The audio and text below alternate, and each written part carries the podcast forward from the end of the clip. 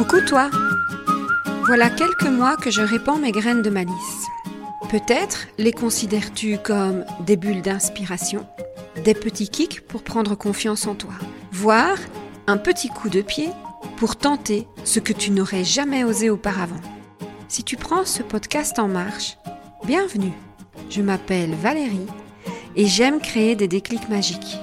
Dans tout ce que je partage, tu pioches ce que tu veux pour te frayer ton propre chemin aligné avec toi. Alors, on s'aime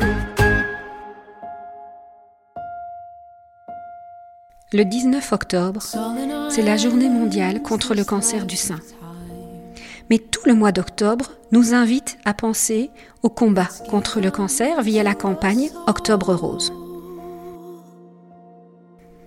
Cette campagne a vu le jour aux États-Unis et fait sa première apparition en France en 1994 sous l'impulsion du magazine Marie-Claire et du groupe Estée. Aujourd'hui, une femme sur huit développe un cancer du sein au cours de sa vie.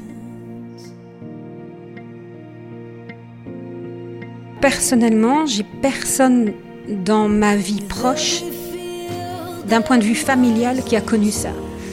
Euh, par contre, j'ai eu des collègues de travail, et plus d'une, qui, ont vécu, euh, qui ont vécu ça.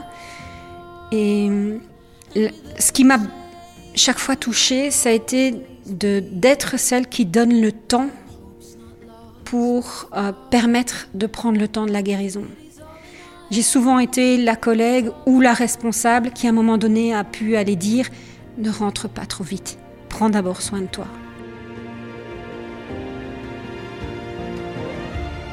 La campagne Octobre Rose nous permet à chacun et chacune d'agir.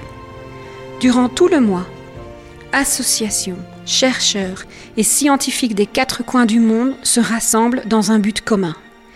Informer de l'importance du dépistage précoce du cancer du sein.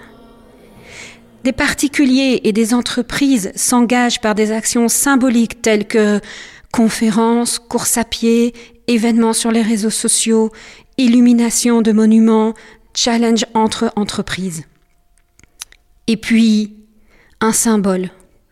Un symbole qui porte et qui résume tout ça. Le ruban rose.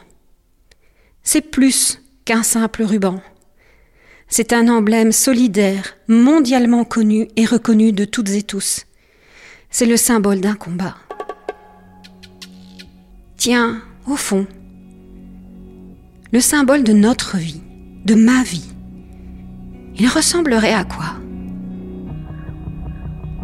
Celui qui me parle beaucoup à moi, c'est ce ruban d'ADN qui est dessiné dans mon logo et qui représente à la fois la vie et le côté humain dans mes accompagnements.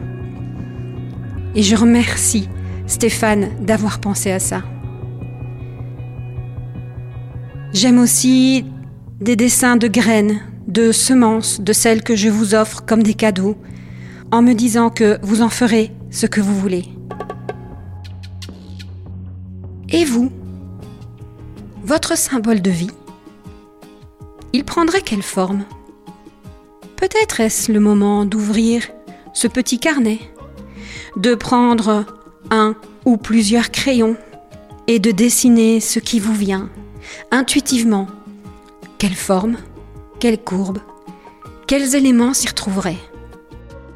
Vous pouvez même aller un peu plus loin.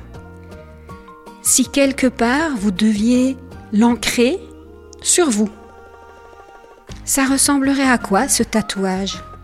Quels seraient les mots, les dessins, les symboles que vous graveriez dans votre peau? Et si vous en avez, que disent-ils ces tatouages de vous? Qu'est-ce que vous avez voulu y mettre? Vous savez quoi? Je suis piquée par la curiosité de découvrir à quoi ressemblent vos symboles de vie. On se les partage?